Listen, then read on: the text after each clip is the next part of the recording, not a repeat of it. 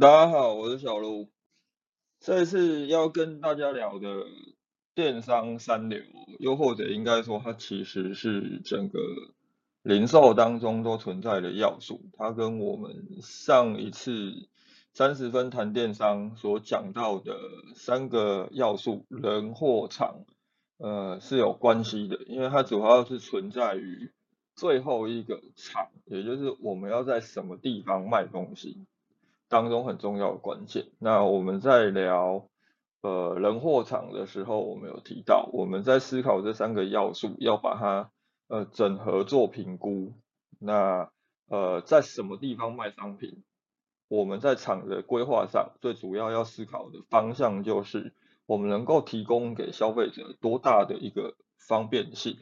那基本上这个方便性，它我们就是透过金流。物流以及资讯流这三个要点来做堆叠，所以你们今天在思考，嗯，我到底要选择一个通路，呃，我的方向以及我要做什么样的规划，都可以从这三个角度去做思考，包含了呃，我们在实际上呃遇到了一些企业，我们有遇过，呃，最主要有好做电商，他一开始是以电商起家的，啊。呃他可能不管是一开始在电商平台上贩售，还是他一开始就是自己的官网，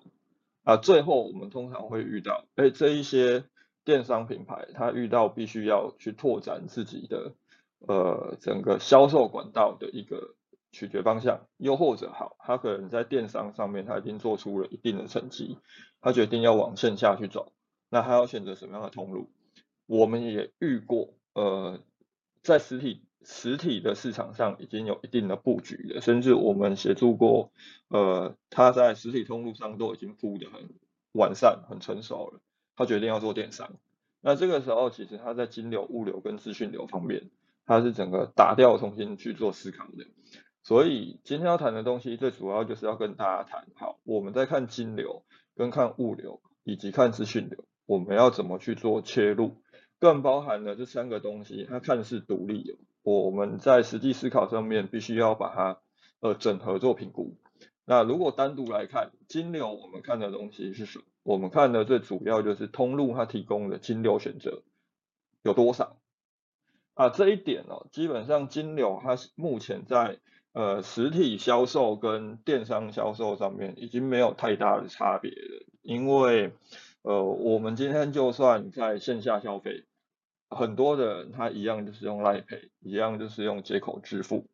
他他不会再拿现金出来，那可能他在网络上购物，他一样就是用 Line Pay，呃，他不会再去用刷卡，甚至包含了以前在实体通路上面，呃，最强硬的全脸，就是我们讲一般呃有规模的通路的全联，全联以前是只只能接受现金交易，他甚至店里都没有摆提款机给你。但他现在慢慢，呃，就是各种支付方式都有了。当然，他们慢慢都把它转移到他自己的呃 P 叉配上面。所以金流的部分，我们要看评估的就是，好，当我要去做一个通路的时候，我提供给消费者多少金流选择？相同概念，我的物流，我们看的是这个通路的物流服务，它能够服务到什么阶段，以及它提供多少服务。这部分呢？呃，当我们今天不管做电商还是做实体零售，呃，金流跟物流它必须要把它搭在一起做思考，因为今天很多的金流它其实呃跟物流是绑定在一起的，呃，这部分我们后面会再更详尽跟大家说明。啊，最后一个就是资讯流，以前我们在提到资讯流的时候，一个思考方向就是说，呃，我们可能都会把它呃偏向于去讨论市场的资讯以及消费者的资讯。就很像我们在讲到跨境电商的时候，呃，跨境电商基本上呃金流跟物流它已经没有太大问题了，我我们都已经有很成熟的呃物流系统，呃，包含了今天呃国外刷卡，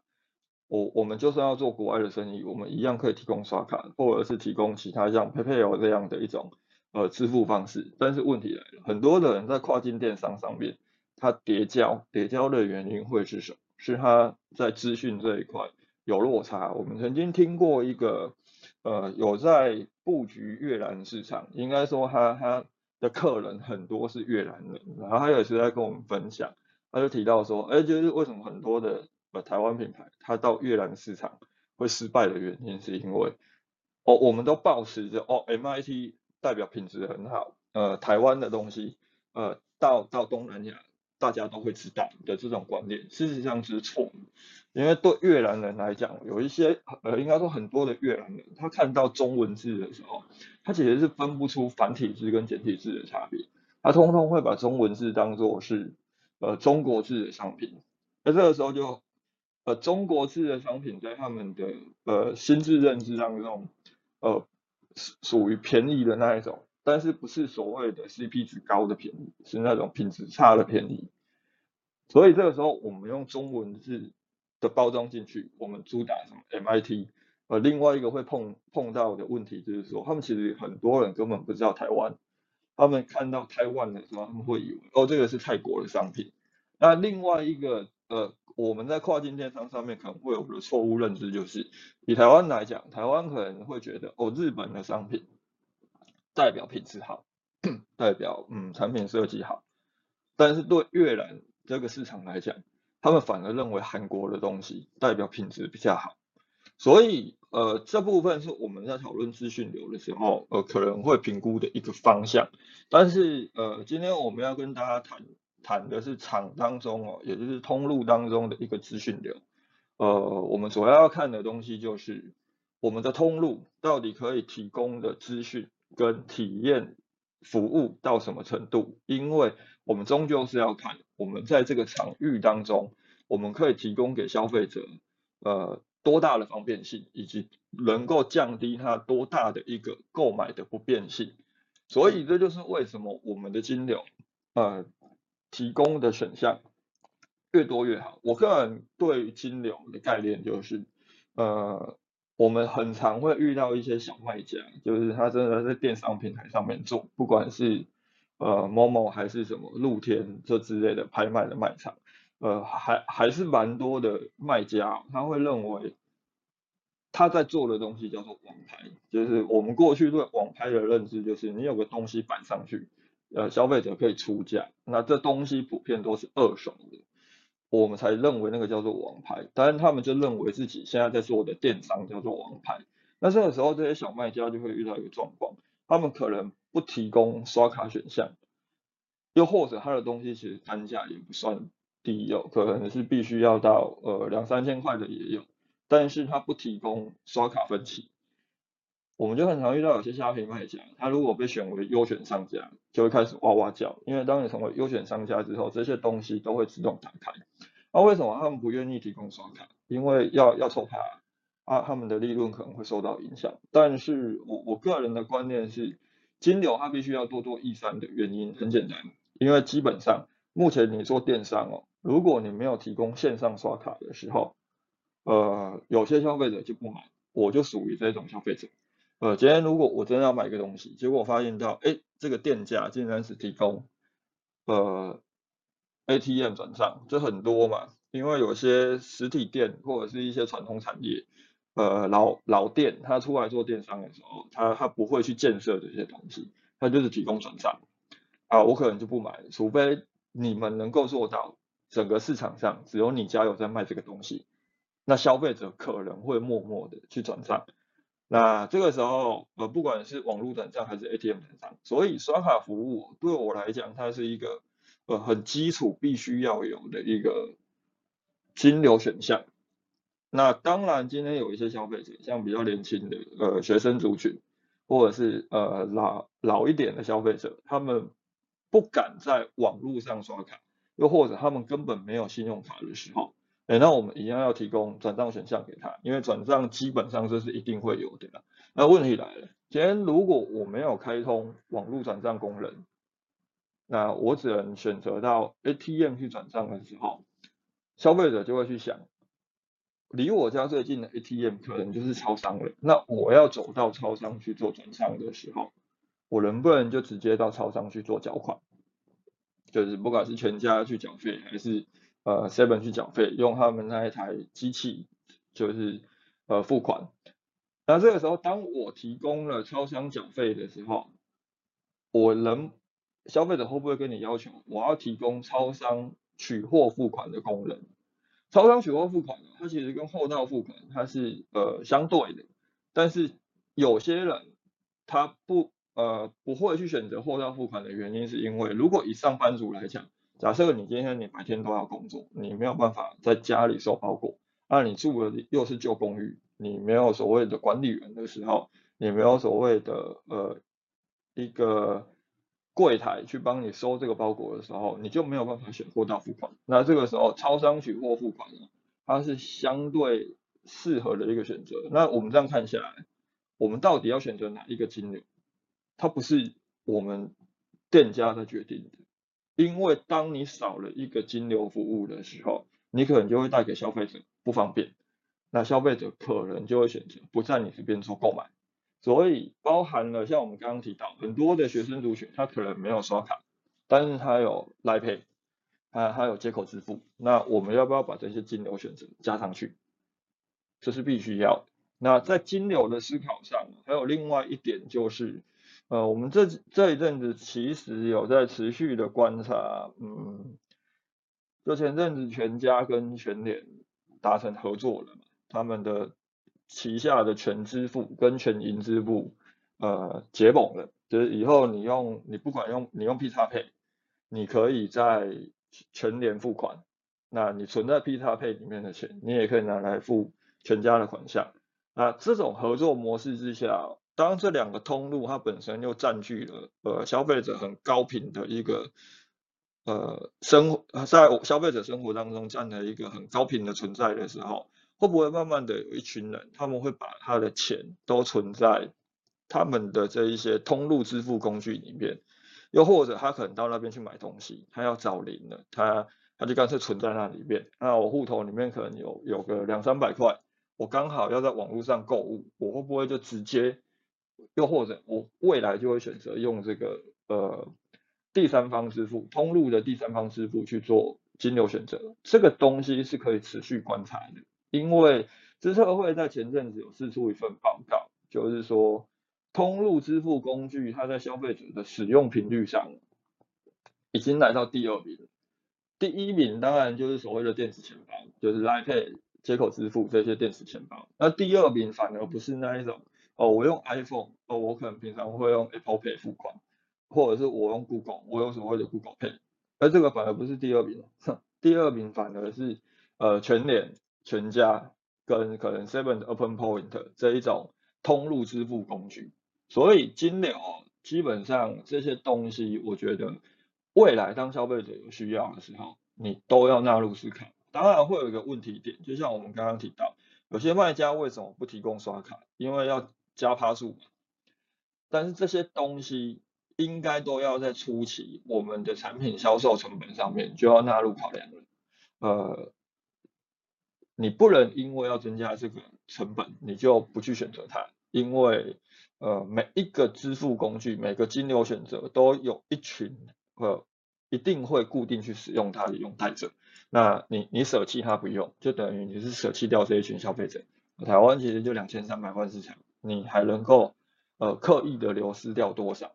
啊，另外一方面就是金流的确认机制，尽量不要太给消费者找麻烦，就是不要太兜圈，让它简单一点。这部分这阵子有一篇文章在讲绿界，绿界为什么它能够成功的呃成为整个第三方支付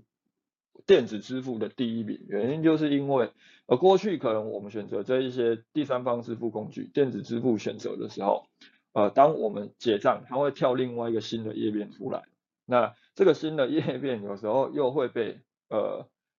如果我们有装防毒软体，可能就会被挡。那对于很多商家来讲，他就会觉得很麻烦，因为我们从 GA 观测，当消费者他跳出到另外一个页面的时候，呃，他可能就会流失掉了。啊，更包含了如果我们在 GA 设定上面没有设定好，呃，他跳到另外一个页面又从另外一个页面回来的时候，GA 他有时候在判定上他会多算嗯一次成交。它也可能会把归因计算在其他的这些金流工具上面，它都会造成我们的数据判断失准，所以这个是金流的一个思考方向。那物流基本上物流这部分，呃，我们姑且可以把它判定它是电商的一个最主要优势。就是我们在上一次呃聊人货场的时候也有提到，呃，如果我今天是一个实体店，实体通路它可以提供的物流的服务只有从货架到柜台这一段，就是哎，我在货架拿了东西之后，我放到购物车上边，接着我拿到柜台去结账。接下来可能剩下的，你就是要自己想办法从柜台，呃，把这个东西搬回到你家。但是电商它不一样，电商它提供了，呃，从商品货架，也就是我们看到的这个，呃，整个，呃，我点我搜寻一个东西，然后就列出一堆商品，这个也是货架。然后接着到我们把商品放进购物车，那我们完成结账之后，电商可以把物流提供到到府服务，送到你家去。啊，这部分基本上也是我们在考量的一个特点，但是问题来了，呃，这是不是代表，呃，我们今天就要因为电商提供了更多的呃物流服务，所以我们就要觉得，哎，电商一定会是未来的趋势？其实不是，原因就在于我们要把物呃物流跟资讯流纳入一起思考，在物流跟资讯流的思考上面，我们就可以去比较出。电商跟呃传统通路上面的一个差别，去我们先从电商的角度来去做思考。电商品牌的角度，我们在看物流上，它提供了一个便利性，但是问题来了，电商一直其呃其实一直都有一个呃硬伤，就叫做免运。免运它很是我们在看到很多消费者不结账的时候的一个很大的购买抗性。特别是物流，今天呃，它可能有几个选项。第一，超商，呃，超商是一个物流选项，啊，宅配是一个物流选项，啊，基本上我们可以把它那想思考成这两个而已。因为你今天消费者选择宅配，你到底是要用新竹送，还是你要用大龙送，你要用黑猫送，对吧？这都不关消费者的事，这个是你自己的选择。我们也有遇过很多品牌，他会选择多物流通路合作。的方式，它不是只选择其中一家，那货到付款的收费一定是会比呃超商还要来的贵，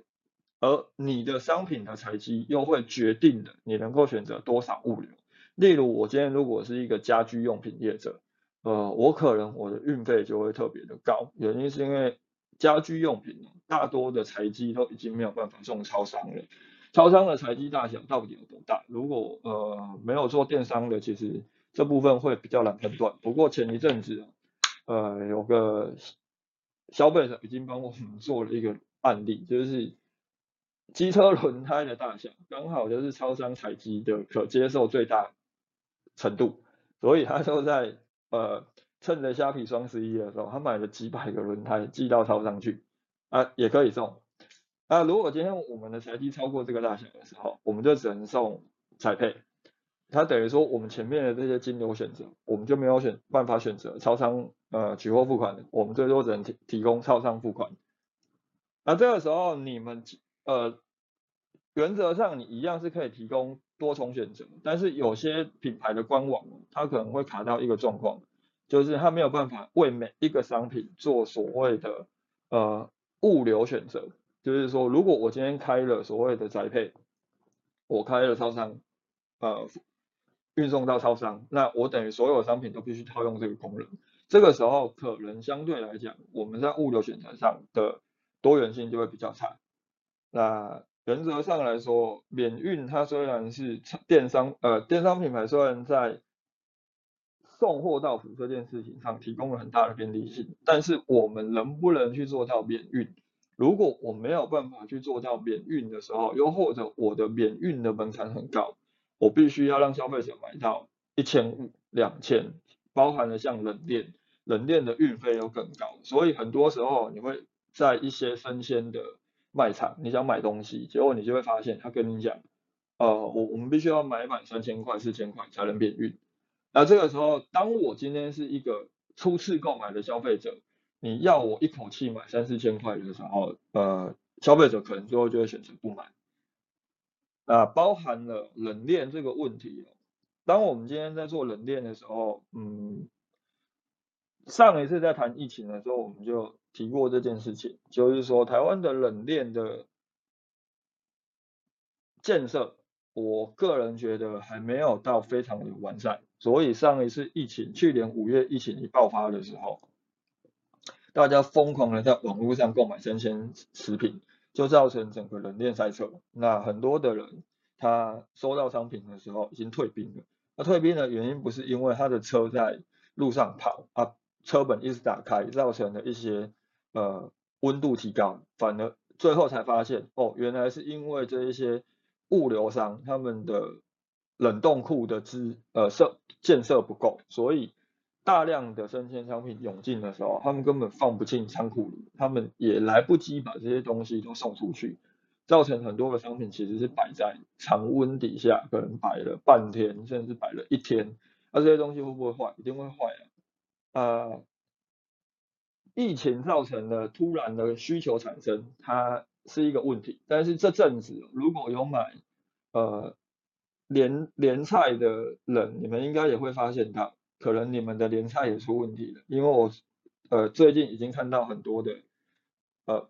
品牌老板在哀哀叫，就是收到客诉。而我有遇到呃是买连菜的人，这阵子有买生鲜食品的人，他们收到的时候说东西都已经。呃，坏掉了，呃，水饺都已经连在一起了，那这些东西基本上是冷链在运送过程当中可能都会遭遇的一些潜在的危机。啊，以电商品牌的角度来看，呃，当你今天要做电商，那你一定就是必须要去考量到物流这件事情嘛。所以，呃，我到底要提供什么样的商品？我的材积大小到底要多少？可能如果你是一个初创的品牌的时候，你一开始就要想好这件事情因为它会影响到我们的成本。我的产品大概材积有多大？我如果到物流商那边去谈，我的运费大概会是多少？那我有没有办法提供免运？当我要提供免运的时候，我的免运是消费者要买几件商品，他才有办法达到免运。这些东西都会决定我们未来在销售上面。会不会提高难度？那当我假设好，消费者真的很在意运费，我就是要以免运为基础，那我必须要吞下多少运费？这个运费它总共占了我的营收多少帕？那这个比例是不是我可以接受的？它会考量到我们的利润的估算，所以这部分我觉得很重要的是，呃，你们必须在产品规划前以及定价策略前，就要先把它纳入考量。那换另外一个角度，我们来谈实体通路的呃物流思考。实体店哦，它提供了配送服务。那有些实体店它现在会提供配送服务，就是哎，我我直接让你们来这边做购买，然后买完之后你们不需要带走，我我我们会直接帮你送到家里。这个东西呃有一个名称叫做体验店。那前阵子 O to O 很呃。应该说新零售很红，所谓的 OMO 很红的时候，很多的品牌都在做所谓的体验店。呃，这种做法，我个人觉得它其实不是非常的好。呃，所谓的体验店就是，哎，我一样有开实体店，那我开好几家，啊你们都可以来我的店里去，呃，直接的看看商品，甚至摸摸商品，呃，直接的，呃，如果是家电用品，你们还可以直接去看商品的展示。啊，当你们真的喜欢的时候。呃，店员会引导你们在他们家的官网，呃，上面购买之后就送到你家。那这个东西叫做体验店，其实是宜得利家居有，宜得利的家居，宜得利家居在那个日本也有规划了几个体验体验购买店。但是宜得利家居会规划这个的原因是因为，呃，宜得利家居其实有很多的商品，它都是属于那种大型家具。那大型家具。当你要买完要搬回家的时候，你一定要开车。但是日本东京它有一个问题，就是呃土地的店租很贵，所以宜得利家居很难找到一个可以提供大型停车场的一个店面空间。那他们一造成他们在市中心都只能开这种所谓的体验店，因为他们过去可能都是开在郊区，那消费者在购买上不方便。但是问题来了。如果我们今天在台湾其实没有这样的停车问题的时候，我们却选择去做所谓的 OMO，然后我们去开一家呃消费者可以来看商品，但是看完之后他没有办法直接带走，他上网买，回家等商品送来的这样的一个体验店，它会有什么问题？等同于你就是牺牲掉了实体店应该要有的现场购买、立即使用的价值。这个其实才是实体店在物流上最主要的价值，更包含了实体店它存在的另外一个价值是什么？就是所谓的资讯流价值。第一，它可以体验。我们接下来就来谈资讯流。资讯流它分别在两个通路的类别上，它的差异点就在于便利跟体验。以实体店来讲，为什么我会觉得这种所谓的体验购买店它不是一个很适当的选择？是因为你提供了体验，但是你却牺牲了实体店本身应该存在的另外一大优势。这两个优势就是，呃，消费者他可以直接购买完商品之后直接带走。因为我们今天为什么要到实体店做购买？原因就在于我希望能够立即使用到这个商品。更包含了实体店另外一个存在的价值，就在于，好，我今天回家用，我发现商品真的有问题，又或者呃，可能它坏掉，我必须要维修，我要退换货。那实体店我只要把商品提着，我到店面去，我拿发票，我就可以直接换新的。但是电商呢？电商不是，电商我通通退换货都要透过所谓的呃物流再来收走，收走之后我。还要有一段的退换货处理之后，物流再把新的商品送到我家。那这一来一往，可能过多久了？过一个礼拜。等于说，消费者在这一个礼拜当中，他完全没有商品可以使用。所以，当我们今天好，你开一个实体店，有很多的店家他开实体店，但是他只提供体验，呃，他把消费者导到网络上做购买的原因是什么？是因为他想要省下仓储空间。但是这个时候，代表着可能你也没有办法在实体店提供退换货的时候，呃，这样的一个实体店面其实它的价值感是很差的，因为你并没有真正为消费者带来实体店的一个便利性，你只提供了体验的这个功能而已。啊，实体店的一个呃资讯流价值在体验，那电商呢？电商的资讯流价值其实就在便利，它的便利是哪一种便利？它就是方便于比价。以及方便于了解商品以及品牌的评价，等于说我们今天要在呃网络上买一个东西，我们可能哎，我今天在一个卖场看到一个商品之后，我可以很直接的呃，特别是电商平台，我可以很直接的去比较同类型商品，甚至于一模一样的商品有没有其他的卖家卖的比较便宜。更包含像一个气炸锅，可能哎每个人定价都一样，但是有些人他可能有送东西，又或者他规划了呃其他的配件变成商品组，在实体店我们要去做这样的比较比较困难，但是在电商它会相对容易。更包含了今天当你要买一个品牌的东西的时候，但是你呃对这个品牌不了解，呃你对这个商品它的使用评价不了解的时候。我们在网络上，我们也可以很直接的去做任何的评价的搜寻，甚至这个品牌的评论的搜寻，更包含了像 Amazon、像虾皮这一些电商平台，他还直接把评价就规划在下面，可以让你哎直接往下拉就了解，呃这个卖家他的过去的风评怎么样啊，他的服务怎么样，啊但是电商它当然就会有一个问题在，就是它没有办法体验商品。包含了像我们刚刚在讲实体店的时候也提到的问题，它的退换货的时间成本很高，呃，也造成了今天很多你可能在网络上买东西，那有些卖家当你要换货的时候，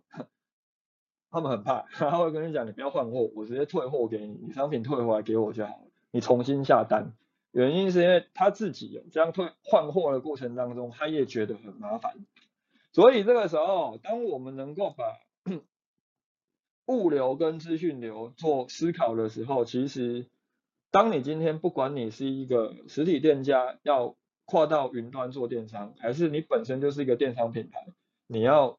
规划线下的实体销售点的时候，你都可以有一个很精确、很明确的方向。特别是电商品牌要做线下店，过去电商品牌做线下店，可能都会选择热门商圈，选择所谓的知名的百货商场。那事实上，电商品牌做线下店，你们有一个更好的一个优势，就在于你掌握了数据，那你可以依据数据去挑选，呃，你的消费者可能在哪一个族群比较多，甚至哪一区。GA 里面其实有一个数据，我们之前也有提过，可能很多的人都没有认真去看过，就是 GA 它其实可以细分到，把我们的消费者都存在于哪一个行政区都列出来。像我们在看客户的东西的时候，就发现到，像我们呃有客户是做家居用品的嘛，那他们的客人很多就在桃园，而且都聚焦在呃中立。为什么？因为那一边很多新城屋嘛，那他们有买家具的需求。而这个时候，我们是不是就可以判断，当我们要开第一家实体店的时候，我比起开在台北，我是不是开在桃园会更加的适合一点？因为我们那边有很多的消费族群在，那更包含了，当我们今天有数据在的时候，我是一个电商品牌，我能不能把实体店都聚焦在我只放高单价的商品，又或者，呃，消费者可能比较热。比较常买的热门商品，那我一样可以规划一个小小的店面啊。当消费者他今天真的有其他的购买需求的时候，我再把他引导到我们的官网去做购买，等于我可以用选品的观念，我就算开了两三家实体店，两三家实体店的商品可能规划都是不同的，以以高单价需要重视体验的商品为主，另外加上一些我官网热卖的商品。所以这个时候，当我们去理解这个资讯流。跟物流之间的关系，其实我我们在通路的规划上，又或者说跨通路的整合上，就会比较有明确的方向。那金流的概念其实很简单了，就是金流它能提供多少服务就提供多少服务，包含了实体店，实体店你一样要提供呃刷卡服务嘛。那你现在你有第三方支付了，你要不要提供？那包含了未来，好，假设呃。全支付跟全银支付，他们合作之后，真的变成一个强势的呃电子钱包了，因为他们现在都已经有这个执照，只是他们要不要呃拓展而已。那未来你明明就不是全家跟全联，你要不要在店里摆一个可以让他们付款的一个工具？你也需要啊，因为他们已经成为一个强势通路，可能呃仅次于呃 l i Pay 的时候，你一样要去提供这样的选择。以上就是我们今天在讲的三呃零售或者电商三流，也是资金流、物流、资讯流的一个思考方向啊，大家可以搭配上一次三十分谈电商的那个人货场来一起做呃考量以及思考，会让你们在未来规划通路以及规划整个销售管道上有比较明确的方向啊。今天的主题。就到这里。